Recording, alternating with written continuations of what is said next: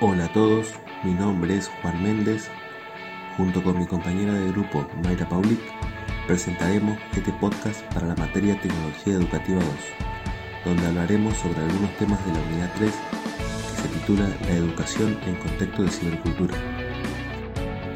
Comenzaremos hablando que educación y alfabetización son dos aspectos centrales de la definición de los caracteres culturales de una sociedad. En este contexto, el sistema educativo se ve atravesado ineludiblemente por una cibercultura que contundentemente reformula los estilos de aprender y enseñar, por consiguiente el rol docente y las estructuras del sistema. En los tiempos contemporáneos, en los cuales la sociedad se organiza cada vez más con el apoyo de los medios de comunicación e información, la educación ha incorporado estos medios a acciones presenciales y virtuales de formación inicial y continuada de los objetos sociales. El punto fundamental es integrar las escuelas a la cultura digital, algo que requiere recuperar prácticas pasadas y recrearlas en relación al nuevo paradigma.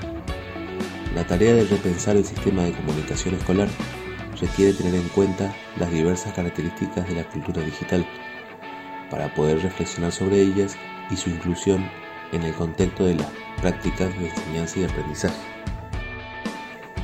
También se precisa contemplar nuevas posibilidades de participación, a partir de las cuales los actores anónimos cobran protagonismo y conforman comunidades en el ciberespacio, que favorecen el encuentro y la producción y sobre todo la circulación de saberes. También se nos presenta la oportunidad reflexionar sobre la relación con el saber, que en el ciberespacio se caracteriza por la velocidad con la que los conocimientos y habilidades aparecen y se renuevan. De esta manera, las tecnologías vinculadas al ciberespacio amplifican, exteriorizan y modifican funciones mentales como la memoria, la imaginación y la percepción, y favorecen la construcción de nuevas formas de acceso a la información y la construcción del conocimiento. Bien, ahora vamos a hablar de el lugar del saber. Antes de la emergencia de la escritura, el saber estaba depositado en la comunidad viva. Cada persona mayor era una valiosa fuente de conocimiento y cuando moría, con él se perdía parte del saber social. A partir de la invención de la escritura, el saber comienza a materializarse en los libros. Sin embargo, solo una pequeña elite sabía leer y escribir, con lo cual los pocos intérpretes que accedían a este universo eran quienes dominaban el conocimiento. Con la llegada de la imprenta, surgen las enciclopedias como dispositivo de saber estructurado e indexado.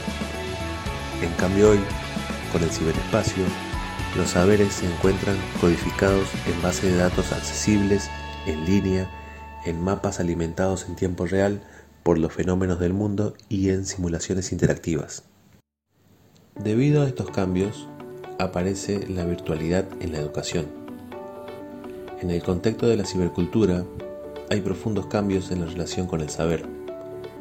Uno de ellos tiene que ver con la velocidad en la renovación de habilidades y destreza, lo que hace que aquellas desarrolladas al inicio de la carrera de una persona se vuelvan obsoletas sobre el tramo final.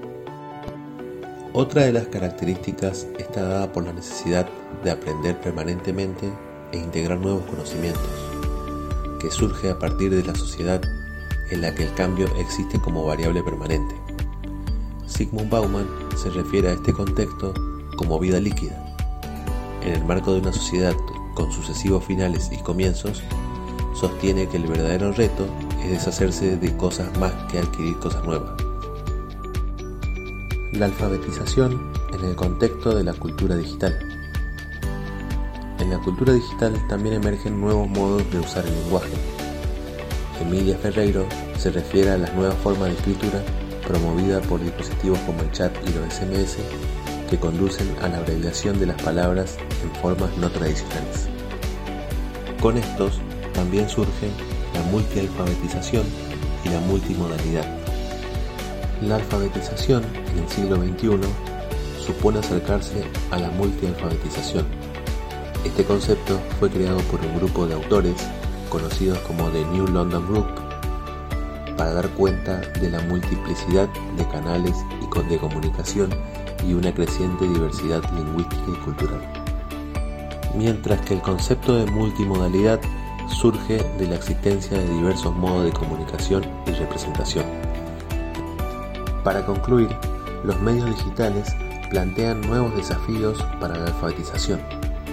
Se trata de un campo muy amplio sobre el cual sigue siendo necesario investigar y explorar. Muchas gracias por escucharnos. Hasta la próxima.